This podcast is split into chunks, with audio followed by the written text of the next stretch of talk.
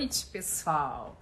Vamos iniciar então a live sobre fibrose hepática, um assunto bem complexo que tem o conhecimento relacionado à fibrose hepática tem mudado e tem aumentado ou melhorado nessa, nesse século, nesses últimos 20, 20 e poucos anos. Então mudou bastante os conceitos em relação à fibrose hepática.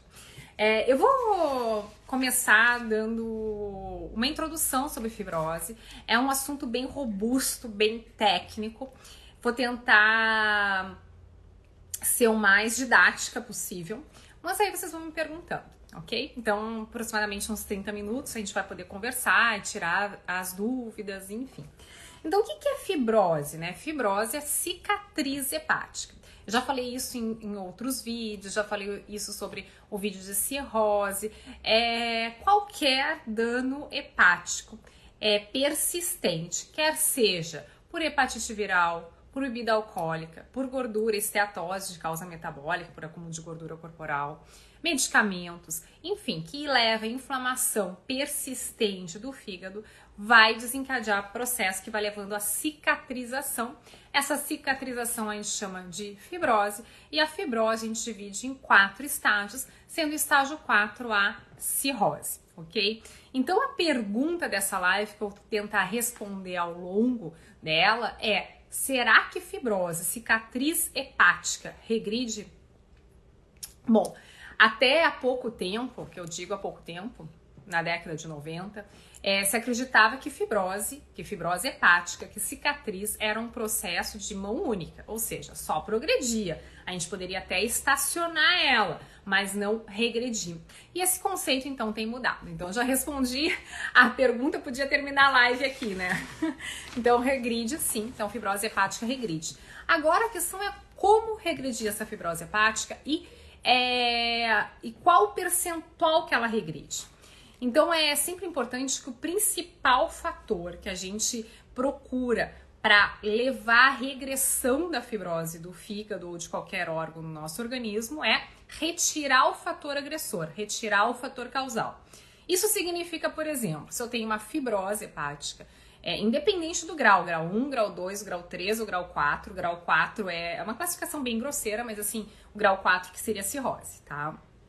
E dentro do grau, grau 4 existem diferentes níveis de cirrotização do fígado, com diferentes é, gravidades, que depende principalmente da função desse órgão e da, uh, e da alteração na, no fluxo vascular do, do, do fígado, que é através do sistema porta, que a gente chama de hipertensão portal. Então, uma coisa é você ter fibrose 1, 2, outra coisa é você ter fibrose 3, 4, outra coisa é você ter uma fibrose 4, uma cirrose, por exemplo, já com uma hipertensão portal, então um aumento de calibre da veia porta, aumento da pressão da veia porta, que eu já comentei nisso, isso em outros vídeos também. Uh, e outra coisa é aquele paciente que tem uma, um, um fígado que não está funcionando, que não está dando conta do recado, ou seja, começa a diminuir função hepática. Cada é, a gente sabe que quanto maior o grau de fibrose, quanto maior o grau de enrijecimento do fígado, porque esse, essa fibrose leva a endurecimento do fígado, mais difícil a gente conseguir regressão total.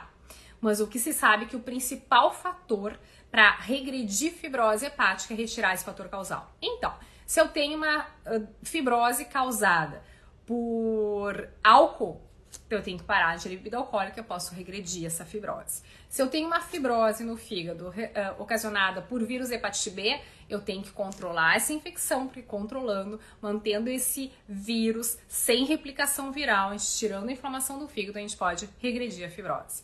Assim vale para os pacientes que a gente consegue tratar e curar da hepatite C, vai, pode regredir a fibrose. Por que, que eu falo pode? Porque em geral o que a gente vê é sim regredir fibrose, principalmente quando essa fibrose é inicial. Mas é, existem pessoas que, mesmo a gente tirando o fator causal, mesmo tirando inflamação hepática, essa fibrose não regride, o que provavelmente tem fatores como tudo no nosso organismo, fatores genéticos e fatores epigenéticos. Quando a gente fala em epigenéticos, a gente não está mudando o DNA, mas existem mecanismos do nosso corpo que podem ativar ativar ou inativar genes. Então, tem pessoas que, digamos assim, é, não conseguem ter essa adaptação epigenética e não consegue haver regressão dessa fibrose. Uma coisa bem importante, depois eu vou olhar, eu vou conversar um pouco assim, uh, o que eu mais ou menos é, programei para falar com vocês nesses primeiros 15 minutos e depois eu começar a responder as perguntas, tá? É, uma pergunta sempre assim, quando a pessoa chega e tem diagnóstico já de cirrose, né? É, doutora, será que a cirrose, eu posso deixar de ser cirrótico? Eu quero ter certeza que eu não tenho mais cirrose, que isso é muito estigmatizante. Fica com aquela ideia que é muito ruim ter a cirrose, né? E, e é um diagnóstico. É, e sim, cirrose pode ser revertida. Mas, é, como eu comentei agora há pouco, depende do estágio da cirrose, depende do estágio do adoecimento do fígado. Existem, além desses fatores genéticos, epigenéticos, influenciando na regressão da fibrose, existe, é, uh, existe também é, um ponto de irreversibilidade. Então, qual que é o ponto de não reversão da fibrose? O que é muito difícil a gente conseguir definir. O que, que a gente sabe? Que existem, não tem como prever, não tem assim, eu sempre digo, não tem uma bola de cristal para saber. Mas aquele paciente que já tem uma cirrose avançada, com hipertensão portal, que é um desarranjo vascular, é difícil a gente conseguir deixar a arquitetura vascular normal, ou seja, não volta, que a gente chama de hipertensão portal. Essa hipertensão portal fica ali, até consegue se reduzir a fibrose hepática, mas o, o grau de redução da hipertensão portal ocorre redução da pressão portal, mas não ausência dessa hipertensão portal. Então seria um ponto de irreversibilidade, digamos assim.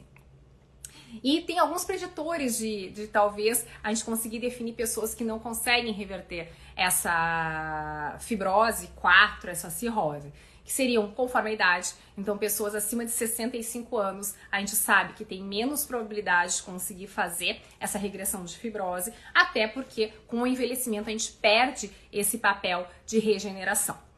É, pessoas que têm uma função hepática ruim, como eu comentei, então a função hepática a gente é, gradua ela ou é, vê ela na prática com dois scores principais, que é o Child e o MELD.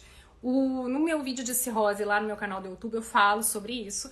E se alguém tem alguma dúvida também, tem no meu, no meu site também texto sobre isso.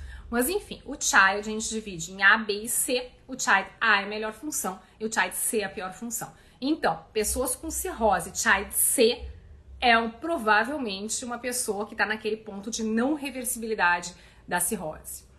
Uh, em relação ao outro score, que é o MELD, que, vê, que prediz a mortalidade em três meses de pacientes que têm cirrose, é, ele vai de um, um valor de 6 a 40. Quanto maior o valor, pior a função hepática. Para vocês terem uma percepção, pacientes que tenham MELD persistentemente acima de 15, 18 é uma indicação de transplante hepático que indica então que esse fígado está falhando a sua função, o órgão não está conseguindo dar conta do recado. E um dos fatores preditores de não reversibilidade da fibrose é justamente MELD alto e principalmente o MELD acima de 20. Uh... que mais? Ah, e em relação assim, e aí? Tá? Será que além de tirar o fator causal, eu posso fazer mais alguma coisa para regredir essa fibrose, já que a gente sabe que a regressão da fibrose é o primeiro passo que a gente quer dar numa doença hepática crônica avançada, que é a fibrose 3, fibrose 4. É... Sim, aí a gente quer assim, tem um medicamento antifibrótico? E a resposta é ainda não. Existem vários uh, vários, várias pesquisas que a gente chama pré-clínicas experimentais, usando diversos medicamentos, é, tentando bloquear diversos uh, passos da formação dessa fibrose. Uh, inclusive, existem estudos é, com transplante de células tronco no, no fígado para tentar reverter essa fibrose, mas os resultados são bem conflitantes. Então, hoje, a gente não tem nenhum antifibrótico. Existe assim, talvez, é, o antifibrótico que a gente uh, possa mais comentar, é um remédio que a gente usa lá na colangite biliar primária, que é a segunda linha de tratamento, que é o ácido obeticólico, que a gente sabe que ele é um agonista do receptor farzenoide, enfim, é, e que usando ele uh, nos pacientes com cirrose por esteato, esteatohepatite, esteatose, esteatohepatite por doença hepática metabólica, por acúmulo de gordura corporal, ocorre sim uma regressão da fibrose. Uh, existem estudos assim, mas ele ainda não é um medicamento aprovado com essa finalidade. Tá? Existem uh, alguns medicamentos que diminuem a progressão da, da cirrose, não necessariamente é, uh, regressão da fibrose, mas a não progressão. E nisso a gente pode citar um medicamento que a gente usa nos pacientes com o que a gente chama de hipertensão portal clinicamente significativa, que é um beta-bloqueador, que é o carvedilol, que é um medicamento muito usado para doenças do coração, mas que ele entra nesse campo dos pacientes que têm doença hepática crônica avançada compensada, ou seja, não teve hemorragia digestiva, é, até pode ter tido hemorragia digestiva, mas não tem ascite descompensada, não é, perdeu função renal pela, pela água da barriga, etc.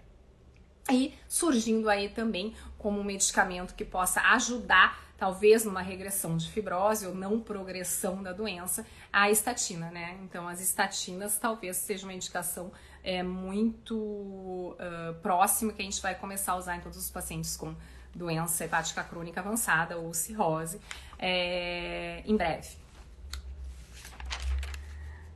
Hum, isso aí, mais ou menos, que eu tinha pensado em comentar com vocês. Eu quero ver as perguntas agora. Vamos lá o que, que vocês me perguntaram, ver se vocês me perguntaram alguma coisa. Meu Deus. Problemas de coração e inchaço podem alterar o exame de fibrose? Uh, eu vou falar em duas coisas, tá? É, é, esse é um assunto bem amplo.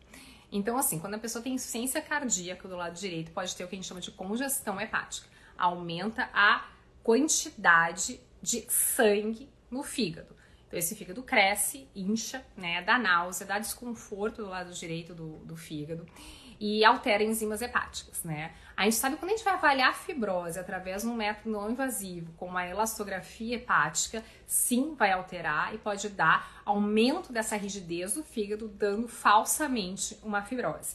Então, pacientes que têm uma insuficiência cardíaca descompensada, não está compensada, que tem essa congestão, que tem esse acúmulo de sangue no fígado, não é um paciente candidato para fazer estadiamento ou avaliação da fibrose do fígado por métodos não invasivos.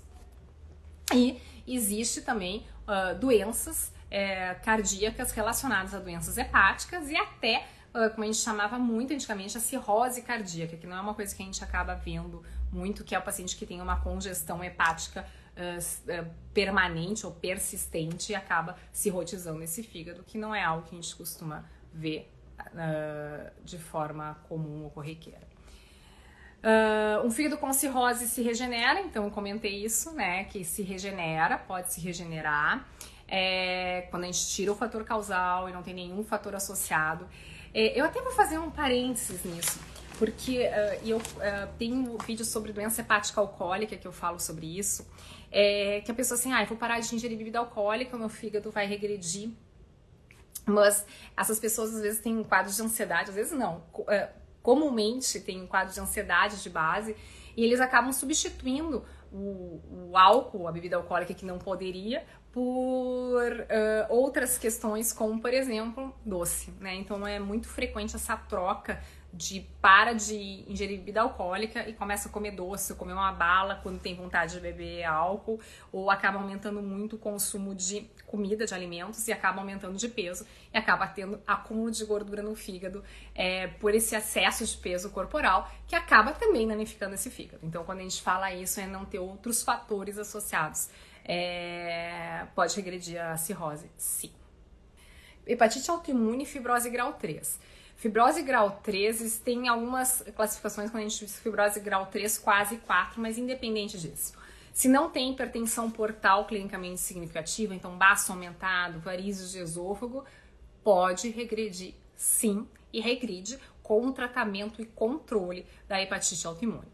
Inclusive, a hepatite autoimune a gente consegue manter um acompanhamento hoje já do ponto de vista elastográfico, através de métodos não invasivos, para ver se essa pessoa está reduzindo o grau de acometimento e de adoecimento desse fígado. Inclusive usando o método elastográfico como é, indicação até de tentativa de suspensão de tratamento.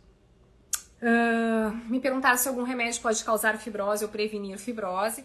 Em relação à prevenção, eu comentei já, é, mas uh, é prevenção que eu digo. É, na verdade, eu não comentei sobre prevenção, né? Desculpa. Na verdade, eu comentei sobre medicamentos que podem regredir a fibrose. Então, é, impedir a, a, a, de ter fibrose num dano continuado, não. A gente tem que tirar o fator causal, tá? Então não existe nenhum medicamento que eu vou tomar que vai ser protetor do fígado, apesar de ter algumas bulas e algumas é, propagandas sobre isso de alguns medicamentos. E causar fibrose, sim, existem medicamentos que são fibrosantes, inclusive chás, medicamentos naturais. Então a gente pode citar alguns uh, medicamentos que causam fibrose. É, por, mecani por diferentes mecanismos, por exemplo, a mildarona, metotrexate, Medarona é um remédio usado para arritmia cardíaca, a metrexate é um medicamento usado para doenças autoimunes. É, então existe assim, né? Ah, tem o tamoxifeno, que é um bloqueador hormonal, né, um antiestrogênio que é usado uh, em mulheres para tratamento, manutenção de tratamento uh, de câncer de mama e podem causar esteatose, esteatohepatite e fibrose, né? É uma das causas de, de cirrose. Estão me perguntando qual o melhor tratamento para quem tem CEP. Ô, perguntinha difícil essa.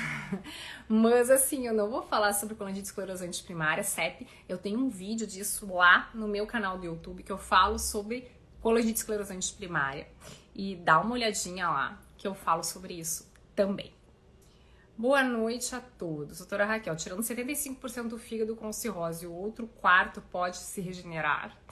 É, eu não sei por que, que tu me perguntou isso, tá? A primeira coisa importante de saber que o fígado ele é acometido como um órgão todo. Quando a gente tem dano hepático, claro que a gente tem uma uh, uh, o grau de inflamação de fibrose ele pode ser heterogêneo uh, ao longo do fígado, mas a gente não tem assim cirrotização de um lado do fígado só. Isso é bem importante, exceto, exceto em casos assim muito é, raros de acontecer um dano de via biliar, a pessoa ter uma cirrose unilateral, assim, é bem raro acontecer, tá? Mas até pode nessa situação, mas é muito raro. Então a gente tem o acometimento do fígado como um todo, não necessariamente o mesmo grau de acometimento, mas é um fígado doente, tá? E a gente jamais, jamais vai tirar 75% do órgão do fígado do paciente. A gente tem é todo o cálculo quando a gente faz assim ressecção, o paciente, digamos, tem um tumor é, no fígado, que tem um fígado cirrótico, a gente tem que fazer um cálculo de percentual de massa do fígado que tem que ficar né, uh, para não causar insuficiência hepática no, no pós-operatório, que é bem maior do que a quantidade de fígado de um fígado normal, né? Então, é, e se o fígado se ele pode se regenerar depois de uma retirada de um pedaço desse fígado cirrótico, sim, capacidade de regeneração do fígado ela é grande, a gente sabe disso, mas a gente sabe também que à medida que a pessoa vai envelhecendo e à medida que esse fígado vai adoecendo, né? Então, cirrotizando é, ou fibrosando, a capacidade regenerativa vai reduzindo. Então, a capacidade regenerativa de um fígado com cirrose não é a mesma de um fígado normal, mas é maior que outros órgãos. Se a gente pega fibrose em outros órgãos, a, a chance de reversibilidade existe, mas o potencial é menor que o fígado. Não sei se ficou meio confuso, mas é isso aí. O melhor exame para avaliar fibrose? Essa é uma pergunta danada também, né? A gente usa um conjunto de exames para avaliar fibrose, né? Então, hoje em dia, se a gente sabe a causa é, da doença hepática, em geral, a gente não faz mais biópsia hepática, a gente faz avaliação de fibrose por métodos não invasivos. E a elastografia de, de diversos é, tipos é usada muito como grau de avaliar fibrose. Quando a gente diz assim cirrose, diagnóstico de cirrose, nome cirrose, teoricamente requeria, requer uma biópsia, né? Requer uma análise uh, patológica, né? Histopatológica. Por isso, o fato que a gente não está biopsiando para isso mais, né? Uh, é o conceito que a gente está mudando, em vez de falar cirrose, a gente está falando em doença hepática crônica avançada, que a gente tem parâmetros elastográficos para dizer se esse paciente tem uma doença hepática avançada ou não, que do ponto de vista prático dá no mesmo. Então, é isso. Mas a gente avalia por métodos elastográficos, a gente tem uma série de scores que a gente consegue fazer através uh, de exames de sangue, né, e através uh, de exames comuns e exames mais uh, específicos do fígado, então é um conjunto de situações. Se por acaso os scores com a elastografia não conversam entre si ou eles dão incongruências é, entre os métodos, aí a gente vai ter que fazer biópsia hepática para confirmar caso isso mude a conduta médica, tá? Ou tá em estudo, pesquisa que a gente teria que ter certeza. Ah, estão me falando outra, estão me perguntando outra questão que não tem relação, que eu também vou me abster sobre encefalopatia hepática. Uh, mas a gente pode fazer uma live sobre encefalopatia hepática. Redução das enzimas hepáticas, gama GT indica uma melhora da função hepática. Uh, nesse, se a gente for assim bem técnico, tá? É, a redução das enzimas hepáticas e gama GT indica diminuição de inflamação hepática, inclusive dano hepático. É, função hepática a gente vê através de exames que detectam a função do fígado. E inclui assim fatores de coagulação, porque o fígado produz os fatores de coagulação, a antibidosa albumina, que é o nível né, de proteína no sangue, um dos, uma das proteínas produzidas, a antibidosa o nível de bilirrubinas, tá? Mas se a pessoa já tem uma função hepática, então albumina normal, bilirrubinas normais, tempo de protrombina, que é um marcador de coagulação, de produção de fatores de coagulação, é, normais antes do tratamento, essa redução de enzimas hepáticas diminui, é, refere que está com uma diminuição de inflamação hepática. O fígado aumentado já é fibrose? Não. A gente não, não vê por tamanho de fígado de fibrose, inclusive quanto mais fibrosado, mais cicatrizado, menor é o fígado, ele reduz né, de tamanho ou de volume total. Estão perguntando de novo se a pessoa tem uma hepatite autoimune com cirrose, com fibrose 4, se pode regredir. Vale o mesmo comentário que eu fiz antes. Sim, tem é, uma chance boa de regressão, é principalmente se a pessoa não tem o que a gente chama de hipertensão portal clinicamente significativa, tá? Mas a fibrose pode regredir, mesmo mantendo hipertensão portal. Mas de qualquer forma, se a gente conseguir qualquer reversibilidade da fibrose, diminui o risco de descompensações desse fígado, ou perda de função hepática, e diminui o risco de surgir câncer de fígado, que é uma das principais complicações da pessoa que tem uma fibrose mais avançada, fibrose 3, fibrose 4. Uh, a pessoa também dizendo que tem uma cirrose Chaidá, Chaidá é melhor função, estabilizado há 3 anos, não bebo, ótima, assim, mantendo é, uh, medidas comportamentais que a gente fala, mantendo peso, atividade física, uma, uma nutrição adequada, é, não usando medicamentos tóxicos para o fígado, a pessoa pode ficar bem por muito tempo. É, só que tem que manter acompanhamento médico, fazer controles uh, num período máximo de intervalo semestral, então a cada seis meses, porque mesmo estando estável, tem um risco sim aumentado de ter câncer de fígado. E a gente tem que detectar precoce para conseguir tratar e curar desse tumor caso apareça, ok? Aí estão me perguntando se hipertensão portal mais baixo aumentado sem a CIT pode reverter a fibrose. Bom, quem tem hipertensão portal é importante com esplenomegalia, que é esse baço aumentado, já indica assim, acende uma luzinha que, tal, que talvez essa reversibilidade, se existir, ela for parcial. Existe, existe, né? Mas ela é parcial. Lembra que eu falei que geralmente quando tem hipertensão portal clinicamente significativa, tem estudos que mostram que até a quantidade de fibrose diminui no fígado, mas o desarranjo vascular continua, que é essa é, hipertensão portal. Mas se reduz a fibrose, diminui o risco de complicação, diminui o risco de câncer de fígado, é, de descompensação dessa cirrose. Não fumo, só tem muitos problemas no intestino, não.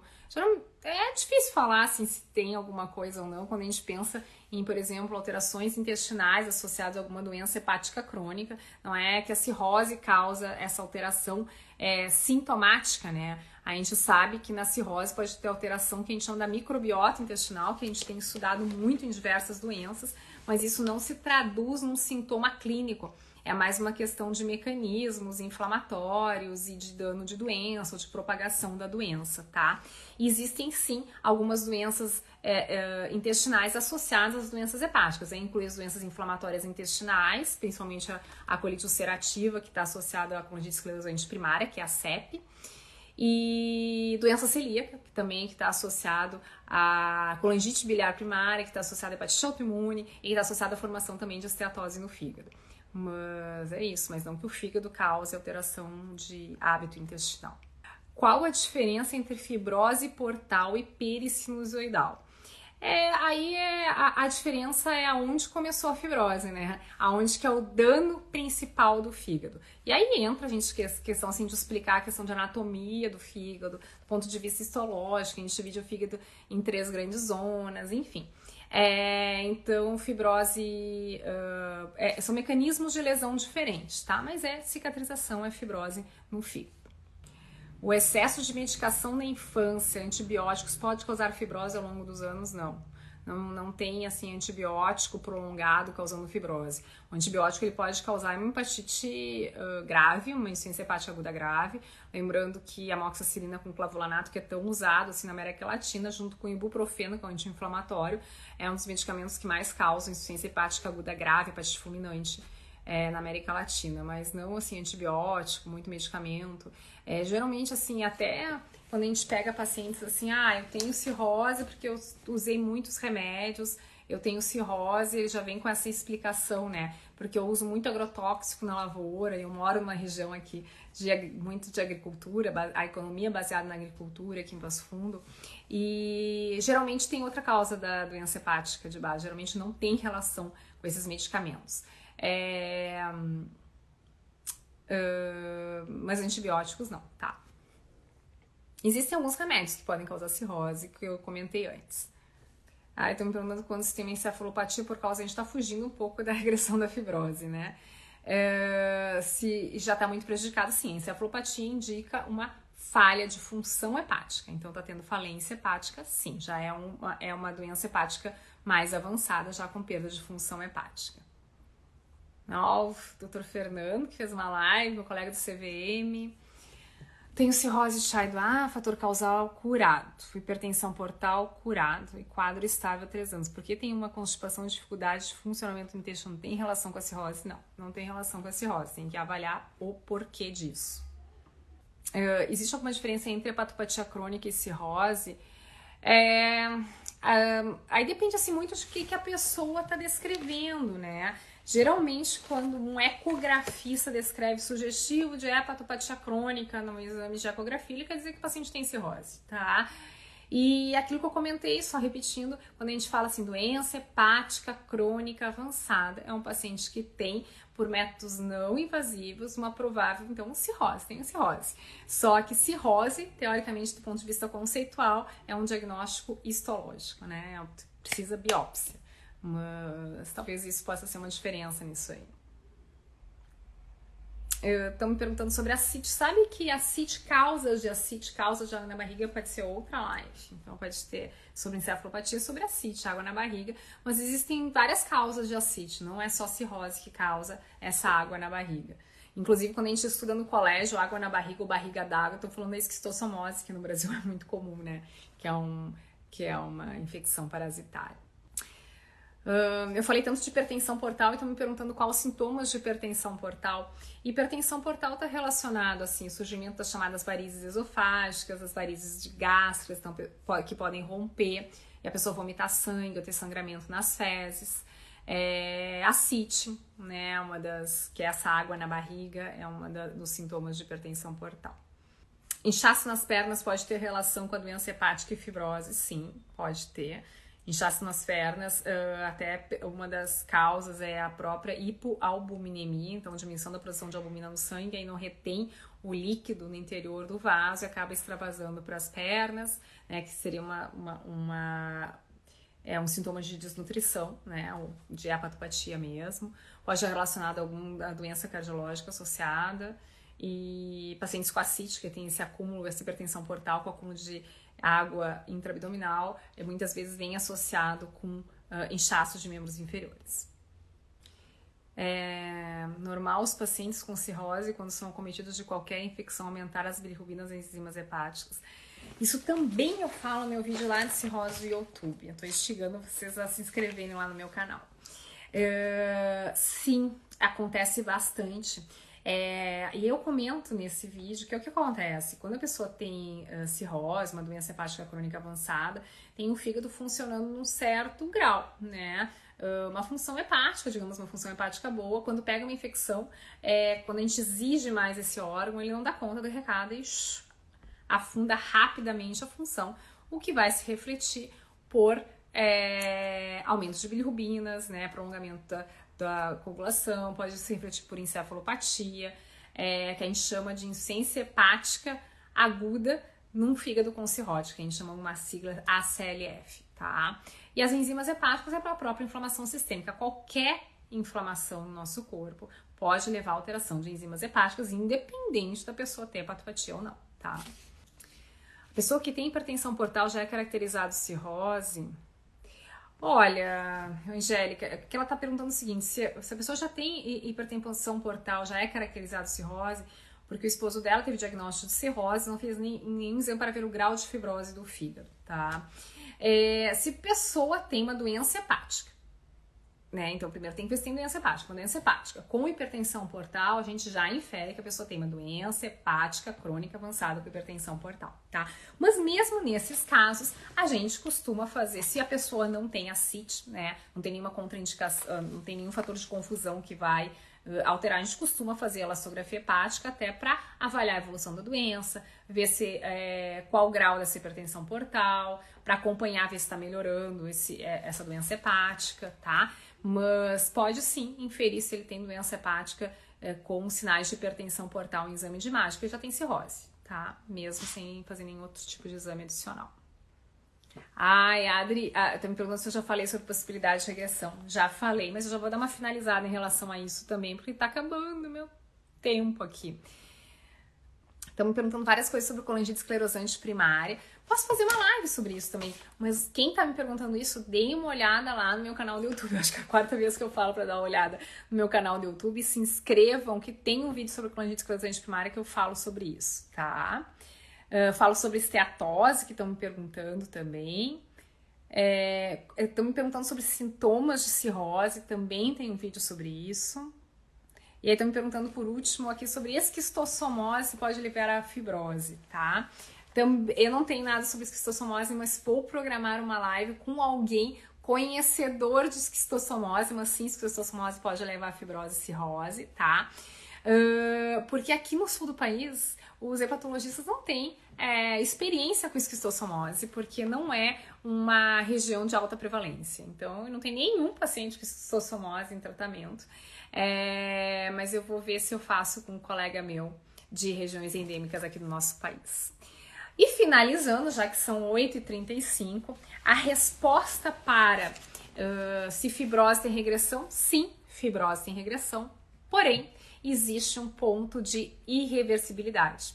Então, existe uma regressão até certo momento. Então, uma pessoa que já tem o fígado muito danificado, com perda de função hepática, essa reversibilidade acaba não existindo. Então, é isso, existe sim, mas até certo ponto ok? Uh, um beijo para vocês, até a próxima live. Tem várias sugestões de temas aí, mas eu vou abrir uma caixinha de perguntas durante a semana para ver qual o tema uh, que vocês querem para a próxima live, tá? Grande beijo, a gente se vê na próxima terça-feira.